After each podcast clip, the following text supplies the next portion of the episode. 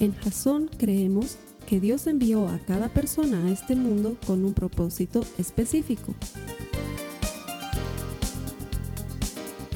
Nuestra misión es ayudarte a que tengas una relación personal con Jesús y a través de ella encuentres ese propósito para tu vida. Queremos ayudarte a alcanzar ese propósito. Es nuestra oración que este podcast te ayude a tener visión, a tener jazón.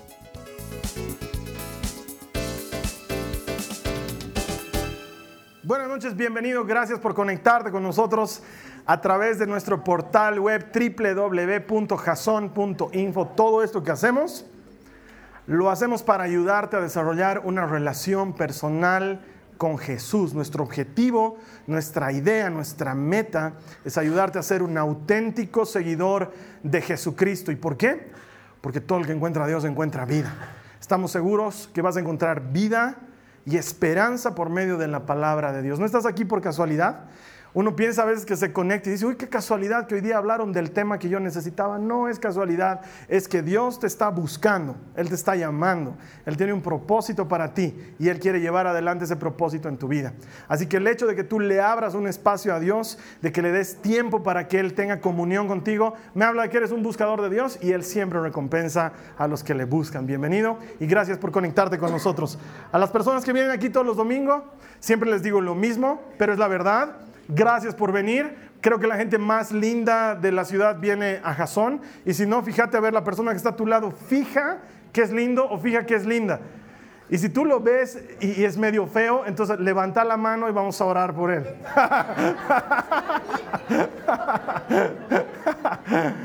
Gracias por venir a la iglesia. La palabra de Dios promete que Él es galardonador de los que le buscan, que Dios recompensa a los que le buscan. Y el hecho de que tú vengas a la iglesia significa que le estás buscando. Y entonces Dios te va a recompensar porque Él es un Dios fiel y bueno. Él siempre recompensa a los que le buscan.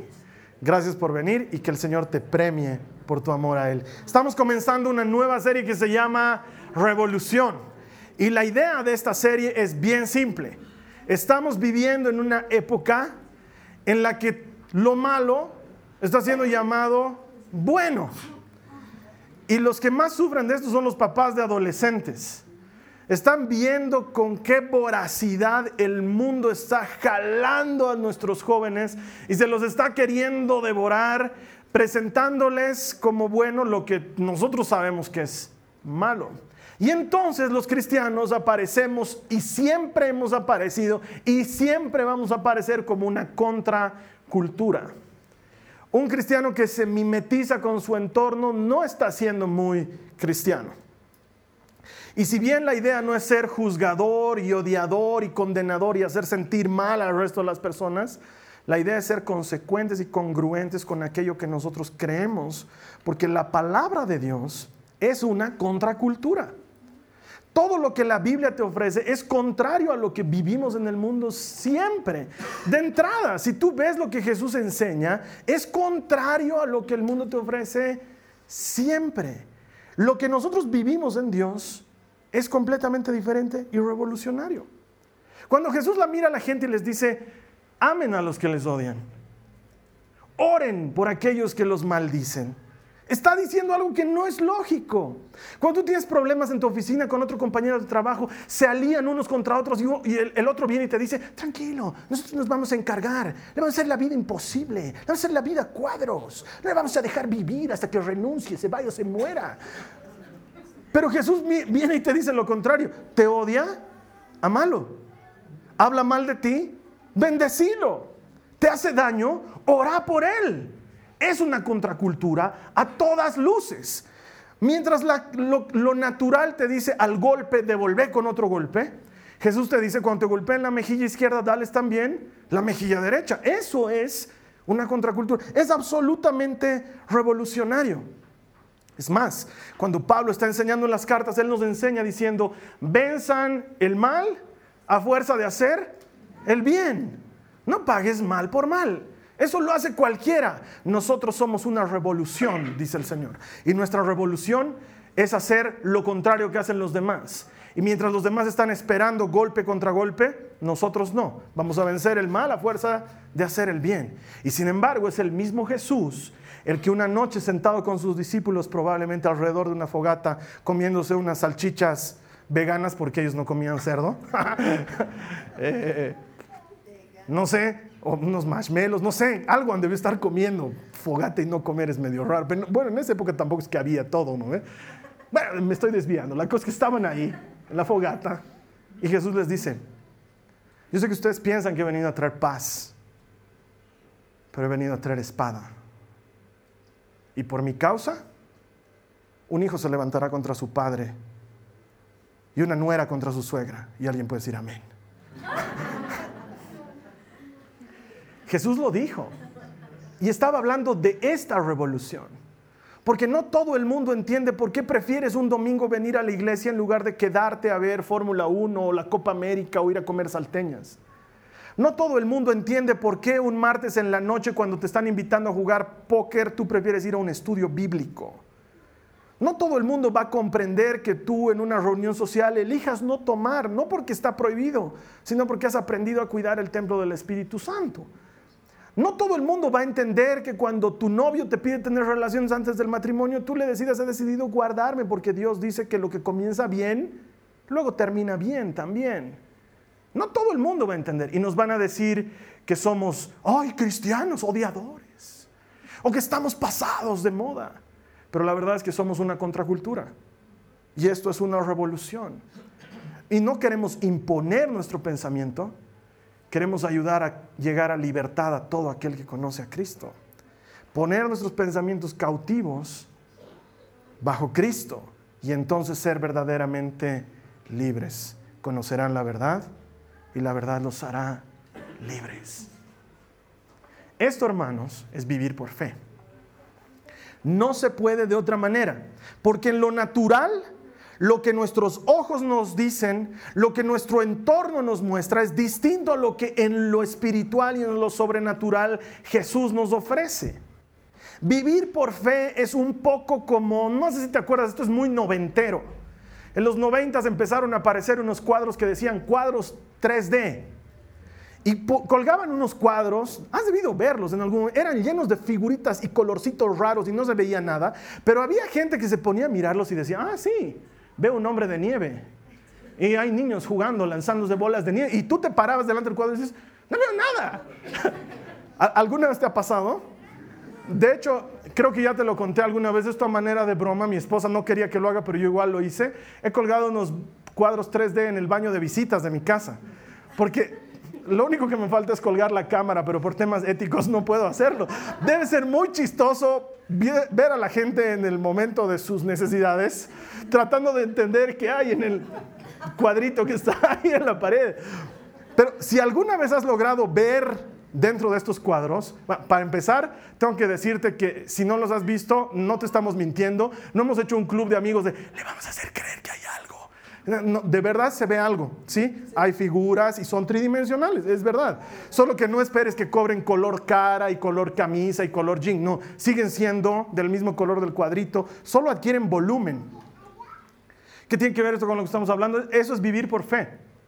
Cuando vives por fe, las cosas se ven de una manera diferente a las que las vemos en lo natural. Es como esos nuevos aparatos que han salido para los smartphones. ¿Has visto?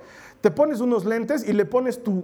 No sé por qué los smartphones están otra vez con la tendencia de volverse tamaño teja. ¿Te has dado cuenta? Cada vez más grandes. Entonces ahora ocupan toda la parte frontal de tu cara y si te pones esos lentes, puedes ver en 360 grados. ¿Alguna vez has hecho eso? Ah, es una aplicacioncita y te pones los lentes. Si quieres tú te puedes hacer los lentes. ¿Has visto alguna vez Art Attack? Tocas unos cartoncitos, pegas y, pues es alucinante. Puedes ver 360 grados de las cosas. Pero eso solo funciona cuando te pones el smartphone en la cara. Lo mismo pasa con vivir por fe. Una vez que te pones los lentes de la fe, entonces y solo entonces puedes experimentar lo que es vivir por fe. En tanto, hasta que no entiendes lo que es vivir por fe, te suena extraño. Y la única manera que yo conozco de vivir por fe es entregándole tu vida a Cristo. No se puede comprar con dinero, no se puede adquirir de otra manera. Pero cuando le das tu vida a Cristo y decides cambiar tu vida vieja por la vida que Él te ofrece, eso se llama conversión. Puedes empezar a vivir por fe y ver las cosas que no son como si fuesen. Porque la palabra de Dios nos enseña que Él llama las cosas que no son como si fuesen. Es más, la física que gobierna la vida en el reino de Dios es distinta a la física que nos gobierna a nosotros. Nosotros vivimos bajo la física dominante en este planeta, la física newtoniana, ¿sí? Todo está siendo atraído hacia el centro de la Tierra a 9.8 metros por segundo al cuadrado, eso es física, ¿sí? En el reino de Dios y bajo las leyes del reino, la física es completamente diferente. Por ejemplo, en la, en la física del reino de Dios, para vivir hay que morir, dice la palabra de Dios. El que quiera ganar su vida, la perderá, dice Jesús. Pero el que pierda su vida por causa de mí, la ganará. Dentro del reino de Dios, las cosas no funcionan igual que funcionan en lo natural. Hay que morir para vivir. Dentro del reino, Él dice, es más bienaventurado dar que recibir. Mientras que lo natural y el mundo te enseña que hay que recibir, recibir y, dame, dame y acumular y acumular y tener y tener. ¿Para qué quieres otro? No importa. Pero si sigue funcionando, no importa, me quiero comprar, quiero otro, quiero otro, quiero tener, quiero tener. Jesús dice que es más bienaventurado dar. Es más bienaventurado soltar. Es más bienaventurado entregar. Porque las cosas en el reino de Dios son revolucionarias y funcionan a la inversa de lo que tú y yo estamos acostumbrados. En la en la dinámica del reino de Dios, las cosas funcionan tan a la inversa que Jesús dice, el que quiera ser el primero, que se haga el último. Eso no tiene lógica. Cuando uno va al estadio, uno quiere ser el primero, quieres entrar primero y quieres salir primero también. Y cuando vas al banco, quieres ser primero. Y ahora te hacen esperar sentado. Qué, chistoso, ¿no? Esperar sentado. Eso me hace recuerdo a... Ok. Pero uno quiere ser el primero. Y de repente llegan todos los señores y las señoras de la tercera edad y empiezan a pasar antes que vos. Y tú dices, o sea, si yo pasara antes ahorita, cuando llegue a la tercera edad, no tendría necesidad de hacer esperar a todos estos jovenzuelos. Esa es la lógica del mundo. La lógica de Dios es el que quiera ser el primero, tiene que ser el último. La lógica de Dios es el que quiere estar a cargo, que sirva a los demás. La lógica de Dios es, es más importante el que sirve que el que se sienta a la mesa a ser servido. Porque en el reino los principios son revolucionarios y todo se mueve de una forma diferente. Acompáñame a tu Biblia. Vamos a ver lo que dice Joel, el capítulo 3 en el verso 10. Entrar en la dinámica del reino es entender que lo que es imposible para el hombre es posible para Dios. Mira lo que dice Joel 3.10. Joel 3.10. Que hagan espadas de sus asadones y lanzas de sus hoces y que el débil diga, yo soy fuerte. Te voy a poner un poquito en contexto para que entiendas lo que está pasando. Israel se había transformado en un pueblo de agricultores. Habían sido dominados y se habían transformado en un pueblo de agricultores. Y lo único que tenían era instrumentos para arar la tierra. Y Dios le dice a Israel, yo te voy a libertar, pero tú vas a tener que pelear por tu libertad.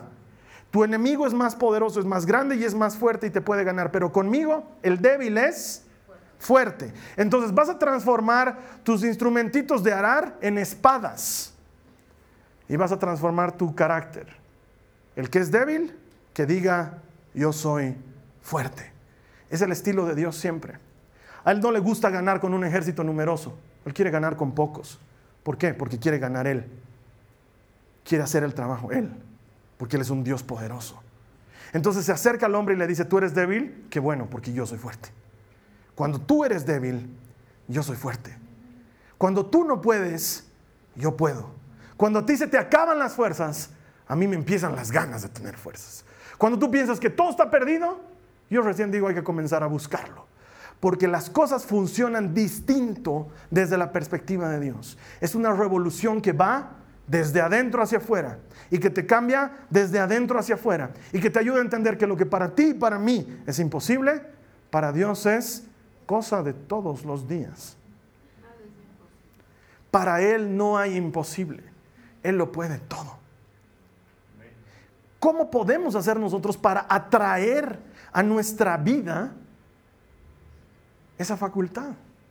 La disponibilidad, el tener a Dios de nuestro lado. Él lo está diciendo en Joel. Diga el débil, soy fuerte, pero pero lo está diciendo dentro de un contexto. No basta con decir, porque hay gente que dice, como, te, he dicho mil veces, como el chapulín colorado, no va a doler, no va a doler, no va a doler, no va a. No, no es así, no es convencerte, no es, soy fuerte, soy fuerte, soy fuerte. Es ser fuerte en Dios. El secreto es ser fuerte en Dios. El secreto es dejar nuestra debilidad a los pies de Cristo y que Él se haga cargo de nuestra debilidad y que Él nos entregue su fortaleza, no tu fortaleza o la mía. No es que transforma nuestra debilidad en fortaleza, es que Él te entrega su fortaleza a cambio de tu debilidad. El secreto está en ser débil. Eso me hace recuerdo a una película de superhéroes. ¿Has visto los Avengers? Has tenido que ver porque las estadísticas dicen que 9.5 de cada 10 personas que van al cine lo han visto. O sea que lo has que ver. ¿sí? Te voy a hacer recuerdo una escena. Están destrozando la ciudad. Por alguna razón los estadounidenses sueñan con destrozar su ciudad. Entonces están destrozando Nueva York porque ha venido una horda extraterrestre de robots y los están reventando los neoyorquinos. Y el Capitán América está dando instrucciones a todo el mundo y dice, tú vas por allá y tú vas por allá. Claro, porque él no tiene superpoderes, entonces tiene que utilizar su superpoder de ser capitán. Entonces tú vas por allá y tú por allá. Y llega Bruce Banner, que es el que se transforma en Hulk. Llega en su motito y llega como Bruce Banner.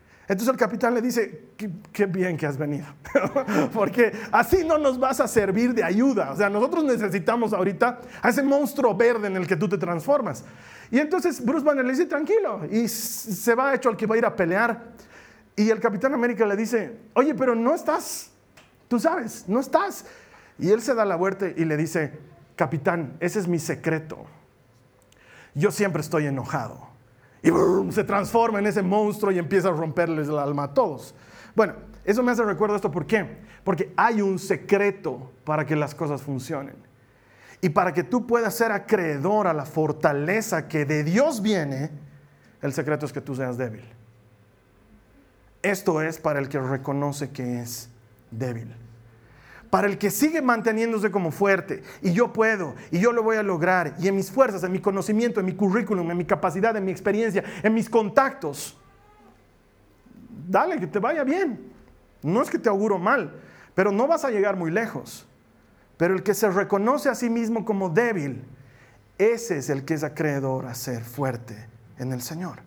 Mira lo que dice la Biblia al respecto. Acompáñame a 2 de Corintios 12 del 9 al 10. Segunda de Corintios 12 del 9 al 10. Te voy a poner en contexto. A Pablo le ha empezado a patinar un ratito mientras está escribiendo la carta. Se ha empezado a enojar un poquito porque los corintios le hacían renegar. ¿sí? Los corintios le hacían renegar. Entonces, como está renegando, en esta oportunidad está renegando porque los corintios están, ¡ay, los superapóstoles! ¡ay, Pedro es tan capo! ¡ay, Apolos! Entonces, y, y en cambio ese Pablo es medio flacucho, medio calvo. Entonces Pablo está así medio, entonces les dice, permítanme que me aloque un poquito, les dice, permítanme que me aloque un poquito. ¿Saben qué? Ellos son judíos, yo también soy judío. Y de los mejores, fariseo, de la escuela de Gamaliel, empieza a dar su currículum. Pero luego llega una parte en que entra en cordura y dice, ahora sí, hay un hombre que yo conozco y se está refiriendo a sí mismo que no quiero decir quién es, pero que lo puedo ver cada vez que me voy a peinar en el río, porque en esa época no había espejos, hermanos. De ese sí me podría gloriar, dice Pablo. Ese hombre fue arrebatado hasta el tercer cielo y vio cosas increíbles e inenarrables. Y para que no me vuelva un gandallín y no me haga el hermoso porque he visto esas cosas, Dios me mandó un aguijón en la carne, dice. Un verdadero emisario de Satanás. Tres veces le he pedido al Señor, por favor, que ya no me duela. Hasta el día de hoy los teólogos y los historiadores no se ponen de acuerdo en qué habrá sido el gran dolor de Pablo. ¿Qué era este aguijón en la carne? Algunos dicen probablemente era una enfermedad. Algunos dicen probablemente era vivir una época de escasez. Algunos habían coincidido con que tenía que ver con algún tema de la suegra, pero Pablo era soltero o viudo o algo parecido, ¿sí? Entonces eso no entra muy bien, pero algo le daba en la carne, ¿sí? Y era soltero, entonces debe ser complicado, ¿sí? Entonces, y dice que tres veces le pidió al Señor que lo libere. Y eso es lo que le responde el Señor en Corintios, 2 Corintios 12, 9 al 10, dice, cada vez Él me dijo, mi gracia es todo lo que necesitas. Y ahora escucha el secreto, por favor mi poder actúa mejor en la debilidad. Así que ahora me alegra jactarme de mis debilidades, dice Pablo, para que el poder de Cristo pueda actuar a través de mí. Es por esto que me deleito en mis debilidades y en los insultos, en privaciones, persecuciones y dificultades que sufro por Cristo. Pues cuando soy débil, entonces soy fuerte. Cuando soy débil, entonces soy fuerte. En lo natural, tú y yo entrenamos a nuestros hijos para que sean autosuficientes. Porque en lo natural funciona muy bien. Es más, es lo que te exigen en el colegio. Si tú vas a meter a tu hijito chiquito al colegio, lo que le evalúan es independencia y sociabilidad. Eso es lo que le evalúan. Que se lleve bien con otros niños y que pueda seguir órdenes y hacer las cosas por sí mismo. Entonces nosotros nos entrenamos a nosotros y a nuestros hijos para ser independientes, autosuficientes, pero en el reino que es al revés, en la revolución del reino, necesitamos depender de Dios. Confiar menos en mi capacidad y confiar más en el poder de Dios. Confiar menos en mis contactos y confiar más en el poder de Dios. Confiar menos en mi experiencia y confiar más en el poder de Dios. ¿Por qué? Porque los principios del reino funcionan a la inversa. Y hasta que no reconozco que soy débil, no soy candidato para ser fuerte. ¿Cuál es mi secreto? Dice Pablo, que soy débil. No que me hago al débil, sino que soy débil. Realmente soy débil. Realmente soy frágil. Realmente no sé todo lo que tendría que saber. Realmente no puedo todo lo que podría. Pero con Dios es diferente. Cuando soy débil, entonces soy fuerte. Esa actitud que muchas veces tenemos de, a mí no me nadie porque no son quien, hermano, no funciona dentro de los parámetros del reino. Cuanto más estima tenemos de nosotros mismos, menos abiertos estamos a ser usados por Dios. Pero Carlos Alberto, ¿eso quiere decir que nos tenemos que sentir mal? No, porque son cosas diferentes. No es que te tienes que sentir mal. Tenemos que estar seguros de que sin Dios no podemos nada. Así de simple. La Biblia lo dice en la parábola de la vid y los sarmientos. Jesús le habla a sus discípulos y les dice, si están pegados a mí, como la rama está pegada al árbol, van a dar fruto, pero sabes que lejos de mí no puedes hacer nada. Lejos de mí no puedes hacer nada. La clave de la fortaleza está en estar apegado a Cristo, reconocer que soy débil, que solo no puedo, solo no puedo dar fruto, solo no puedo vencer esto, solo no puedo. Pero en Dios todo me es posible. El secreto está en ser débil. Entonces, en lugar de estar pataleando y luchando, no sé en qué puedes estar pataleando y luchando. Hay personas que están pataleando y luchando en una relación de años a lo mejor lo que necesitas es que Jesús se haga fuerte en esa relación. Hay personas que están pataleando años en una soledad. A lo mejor necesitas que Jesús se haga cargo de esa soledad. Necesitamos reconocernos débiles y dejar nuestra debilidad a los pies de Cristo. Hay papás que somos débiles, que somos incapaces de ponerle un límite a nuestros hijos. Desde que son chiquitos, creen que nuestra cabeza es su parque de diversiones. Empiezan a buscar el tesoro ahí adentro y tú sales todo despeinado. Tocan el timbre y tú sales. Bueno, yo hago así a propósito, pero hay personas que salen así. Y es porque no puedes decirle a tu hijo, ¿sabes qué? No, papá, no se hace. Que son incapaces de que sus hijos sigan una instrucción. Ahí tienes una debilidad. Déjala a los pies de Cristo. Hay personas que no pueden estar en una reunión social sin salir de la reunión social de cuatro. La mayoría hombres. Aunque hoy en día las cosas están cambiando. Es verdad, yo de chiquito pensaba que lo más vergonzoso que podía sufrir una mujer es tener que cargar con su marido borracho. Ahora que, y que trabajo con adolescentes, pienso que lo más vergonzoso es cargar un borracho, sin género. Hombre, mujer, es asqueroso y es vergonzoso. Pero hay gente que no puede. Entonces su mujer ya empieza a temblar, ¿no? Porque dice, ay, los González nos han invitado a su casa. Y no, sé, esto no puede, no puede, no, ve trago y se loca, se loca. Y, no, tranquilo, esta vez no voy a tomar, tranquilo, esta vez no voy a tomar, yo me controlo, yo me controlo. Hasta que, hasta que le invitan, ¿eh? es un coctelito. No tiene mucho trago porque yo ya no tomo, hermano, ya, yo ya lo he dejado. Un coctelito y luego, y luego, hey, te quiero, y luego, y listo. Y luego su mujer avergonzadísima y el tipo, ¿qué pasa? ¿Me estás mirando feo, creo? Ahí tienes una debilidad. Cuando eres débil, el Señor es fuerte. Déjale tu debilidad a Cristo. Hay quien probablemente diga, ah, es que mi debilidad son las rubias, Carlos Alberto. ¿Y por qué te has casado con una morena? Es que no da para más. Ahí tienes una debilidad, ahí tienes una debilidad. Lo peor es que ahora no sé cómo te las das para conseguir rubias. Entonces, ¿sabes qué? Déjale esa debilidad a Cristo. Hay gente que no puede llegar a fin de mes con dinero. No puede.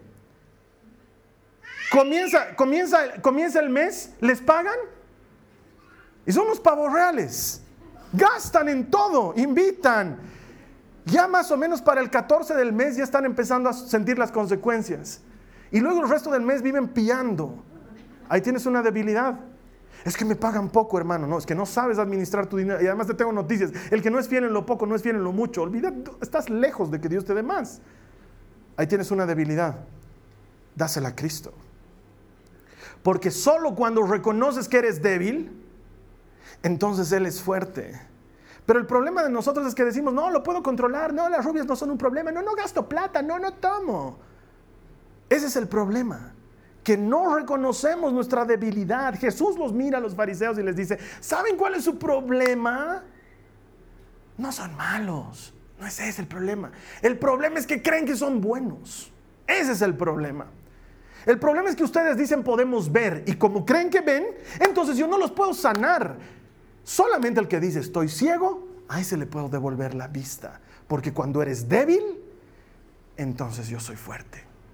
No funciona de otra manera. Hay que dejar nuestras cargas a los pies de Cristo. Deja de luchar en tus fuerzas. Deja de pensar que lo puedes hacer tú. Deja de luchar en tus fuerzas y empezar a luchar en las fuerzas de Dios. De una u otra manera, todos tenemos una batalla que estamos lidiando. Todos tenemos una batalla que estamos librando. Necesitas luchar en las fuerzas de Dios y no en tus fuerzas. ¿Sabes por qué? No porque te augure que te va a ir mal, sino porque está comprobado. No podemos hacerlo sin Dios. No podemos hacer, pero en Dios. En Dios los matrimonios se restauran. Los, los drogadictos se rehabilitan. Los enfermos se sanan. Y los tontos hasta nos volvemos predicadores. En Dios funciona. En Dios funciona. Hay gente que no me cree esto.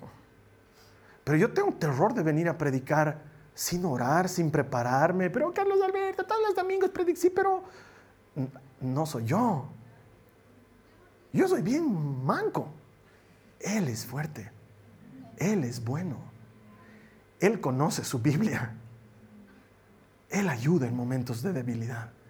Pero cuando dices, no, sí puedo, venga, entonces ahí tienes un problema.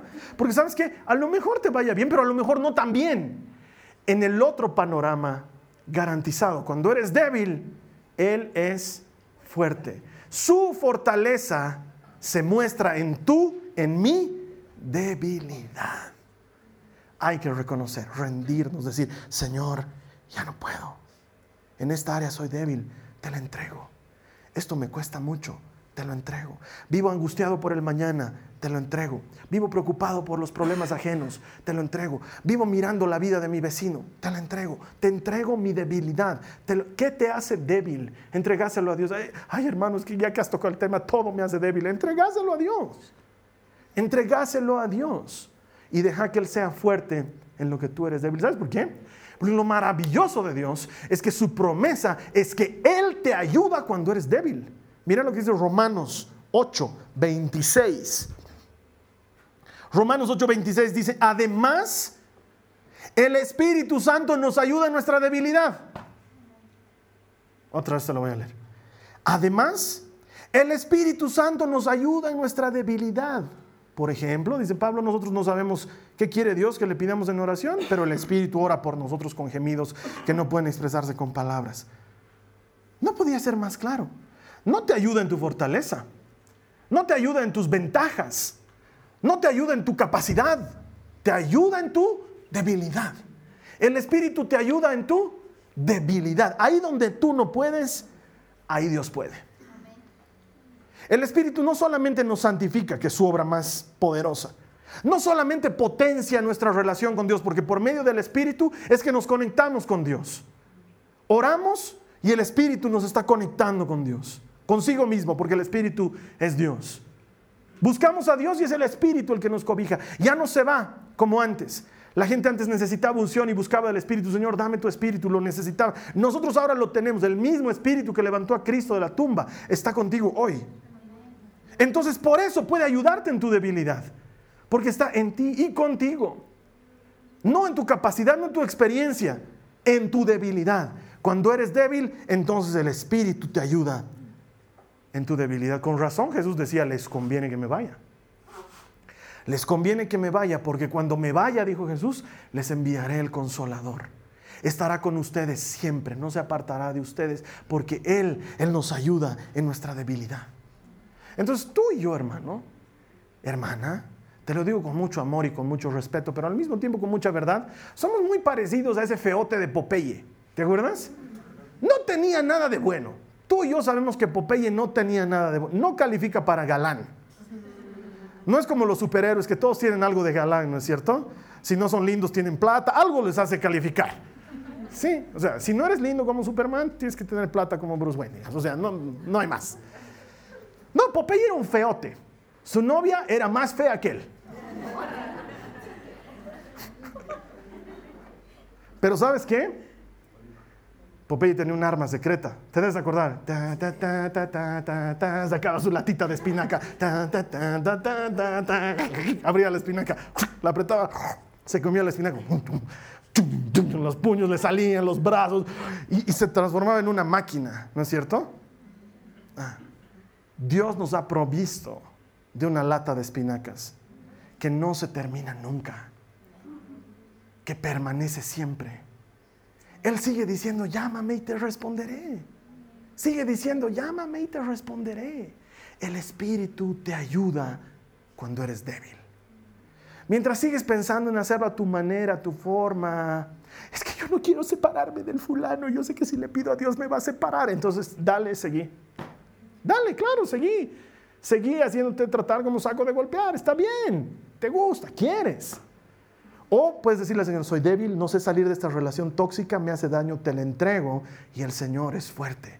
Y lo que en un principio te parece imposible, no contestar su llamada, luego se vuelve posible. No contestas la llamada. No respondes al mensaje de WhatsApp, uh, te sientes más fuerte. No eres tú, es el Espíritu que te ayuda cuando eres débil. Y de pronto te das cuenta que de esa relación tóxica que te había quitado años de tu vida, ahora llevas tres meses desintoxicada. ¿Cómo te has librado del fulano? No me he librado yo. Me ha librado el espíritu que vive en mí, porque yo no podía. En cuanto escuchaba su ringtone, estaba tendida a sus pies, aunque sabía que me iba a hacer papilla. Estoy contando historias de la vida real. Cuando eres débil, Él es fuerte. Cuando tú no puedes, Él puede. El problema es que no llegamos donde Él a decirle, Señor, yo no puedo. Hasta ahora lo he hecho en mis fuerzas. Ahora quiero que lo hagas en tus fuerzas. Y mira lo que dice el Señor para los que se apegan a Él. Isaías 40, 29 al 31. Él da poder a los indefensos. Y da fortaleza a los débiles. Hasta los jóvenes se debilitan y se cansan. Y los hombres jóvenes caen exhaustos. En cambio, los que confían en el Señor encontrarán nuevas fuerzas. Volarán alto, como con alas de águila. Correrán y no se cansarán. Caminarán y no desmayarán. Confiar y esperar en Él. Confiar y esperar en Él. Mira que lo que Dios dice aquí es para acción. No dice confiar y esperar para no hacer nada, sino para caminar y para correr. Porque muchas personas malinterpretan el texto bíblico y creen que esperar en Dios es literalmente echarte en tu cama a que la ayuda llegue. Y no, mi hermano, no, mi hermana. Lo que significa es diferente. Le entrego mi debilidad a Dios y por fe empiezo a vivir en fuerza. Por fe empiezo a salir adelante. No porque sienta que tengo ganas, no porque sienta que el mundo ha cambiado, porque creo que es diferente. Porque si esperas a sentir, puedes seguir esperando sentado. Tal vez nunca sientas. Pero los que vivimos por fe no vivimos por sentimientos, no nos guiamos por vista, nos guiamos por la fe. Dios dice que puedo y aunque siento que no puedo, le meto. ¿Por qué? Porque Él dice que puedo. Si Él dice que puedo, yo le creo. Y te metes en el asunto y caminas y corres. ¿Por qué? Porque Él dice que vas a poder. Porque Él da fuerzas a los cansados. Él multiplica las fuerzas de los que no tienen ninguna fuerza. Entonces tú no tienes por qué ser la excepción. La única condición es que lo reconozcas, que le necesitas. Y entonces Él te da el poder para que puedas pelear tus batallas en sus fuerzas para que puedas enfrentar tus dificultades en su sabiduría, para que puedas lidiar con tu día a día en su poder, que según dice la Biblia es mayor de lo que pedimos, de lo que podemos pedir o pensar. Y es lo que dice Pablo entonces, Señor, te doy gracias, me alegro porque cuando yo no puedo, es ahí cuando tú puedes. Señor, me alegro porque cuando ya no doy más, es ahí cuando tú me das fuerza. Señor, me alegro porque cuando estoy cansado, es ahí cuando tú me das ánimo y aliento. Tu poder se perfecciona cuando yo soy débil. Puedes pelear entonces tus batallas con sus armas. Ya has hecho las pruebas de tus armas. Ya has fallado con tus armas. Ahora usa las armas del Señor. Revestite de la armadura de la que nos habla la palabra de Dios. Utiliza la espada de la palabra. Metete en la oración. Robustecete de Dios. Muchos de nosotros andamos languideciendo espiritualmente. ¿Por qué? Porque ni oramos. Y claro, si no oramos, ¿cómo se va a alimentar nuestro espíritu? Pero cuando estás conectado a la fuente de poder, tu debilidad pasa a manos de Cristo y la fortaleza de Cristo pasa a tus manos por medio del Espíritu Santo. Y entonces ahí la gente dice, oye, tú estás pasando un momento difícil, pero yo te veo que estás bien. ¿Cómo lo haces? Y ahí tú puedes decir, porque Cristo vive en mí. Porque si fuera por mí, ya hace tiempo hubiera claudicado, pero porque Cristo es mi fortaleza, sigo caminando, sigo de pie, sigo de frente hay una canción muy antigua que dice, si no hubiera sido por el Señor, ya mi alma se hubiera perdido. Si no hubiera sido por Él, mientras lo hagamos en nuestras fuerzas, te auguro poco éxito, pero cuando lo haces en las fuerzas del Señor, levantarás alas como las águilas. Y entonces hasta de la situación más impensable, saldrás airoso. No sin sufrimiento, no sin dolor, porque esa es una mentira. Los cristianos también sufrimos, también lloramos, también nos duele, también nos estafan, también perdemos dinero, también nos engañan, claro que sí. Pero en todas estas cosas somos más que vencedores por medio de aquel que nos ha amado. Por medio de aquel que nos ha amado, no por nosotros. Cuando soy débil, entonces soy fuerte. ¿Cómo estás tú? ¿Qué vamos a hacer ahora?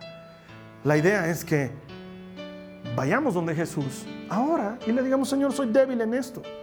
Quiero vivir esta revolución primero en mi vida. Quiero aprender a vivir por fe. Quiero practicar los principios del reino. Quiero aplicarlos en mi vida. Y para eso admito mi debilidad. Y le dices al Señor, en esta área soy débil. Si es lo que quieres hacer, te invito a cerrar tus ojos. Vamos a orar. Le vamos a entregar nuestra debilidad a Dios y vamos a pedirle que Él se haga fuerte en nosotros para empezar a obrar y a vivir en sus fuerza, si este es tu deseo, te voy a pedir que cierres tus ojos ahí donde te encuentras y que repitas esta oración después de mí. Dile a Jesús, Señor Jesús, reconozco que soy débil. Reconozco que no puedo en mis fuerzas. Reconozco que hasta ahora he estado haciendo las cosas en mi criterio, a mi manera y en mis fuerzas. Y vengo a ti cansado, agotado. Vengo a ti, Señor, para que tú me des fuerzas. Por esto reconozco mi debilidad. En este momento te voy a pedir que pienses en esa debilidad que tienes y que se la entregues al Señor. Dile, te entrego esta debilidad, Señor. Dile, te entrego esta debilidad. Te entrego esta área en la que me siento débil. Me, me confieso impotente ante esta situación, ante esta circunstancia. No puedo por mi cuenta. Y ahora dile conmigo al Señor, ahora pido la ayuda de tu Espíritu. Ven con tu Espíritu y ayúdame en mi debilidad. Ayúdame en mi debilidad. Yo te sirvo a ti, Dios. Aunque la gente me honre o me desprecie. Aunque me calumnie o me elogie. Soy sincero, aunque me llamen impostor. Me ignoran, aunque soy bien conocido. Vivo al borde de la muerte, pero aún tengo vida. Me han golpeado, pero no me han matado. Hay dolor en mi corazón, pero estoy siempre alegre. Soy pobre, pero reparto riqueza a otros. No tengo nada, pero en ti lo tengo todo. En el nombre de Jesús. Amén. Amén. Amén. Te doy gracias por haber compartido esta palabra y este tiempo de oración con nosotros. Las siguientes tres semanas vamos a seguir hablando de esta revolución del reino espiritual, principios que contradicen completamente a lo que tú y yo estamos acostumbrados. Estoy seguro que van a hablar poderosamente a tu vida y que tienen el poder de transformarla ¿Qué te parece si nos ayudas y compartes este mensaje gratuito con otras personas a quienes conozcas? Puedes descargarlo de nuestra página web, puedes quemarlo en un DVD, puedes regalárselo a otra gente y ayudarnos a que otras personas también se transformen en auténticos seguidores de Cristo. En tanto tú y yo nos volvamos a encontrar, que esta semana sea una semana de bendición y no te olvides que todo el que encuentra a Dios encuentra vida. Esta ha sido una producción de Jason Cristianos con propósito. Para mayor información sobre nuestra iglesia o sobre el propósito de Dios para tu vida, visita nuestro sitio web www.jason.info. Allí encontrarás muchos recursos para animarte en tu relación con Dios, enseñanzas, nuestro blog, prédicas y mucho más. Te lo deletreamos www.jazon.info también puedes visitarnos en nuestro sitio en Facebook www.facebook.com barra Que Dios te bendiga abundantemente. Muchas gracias.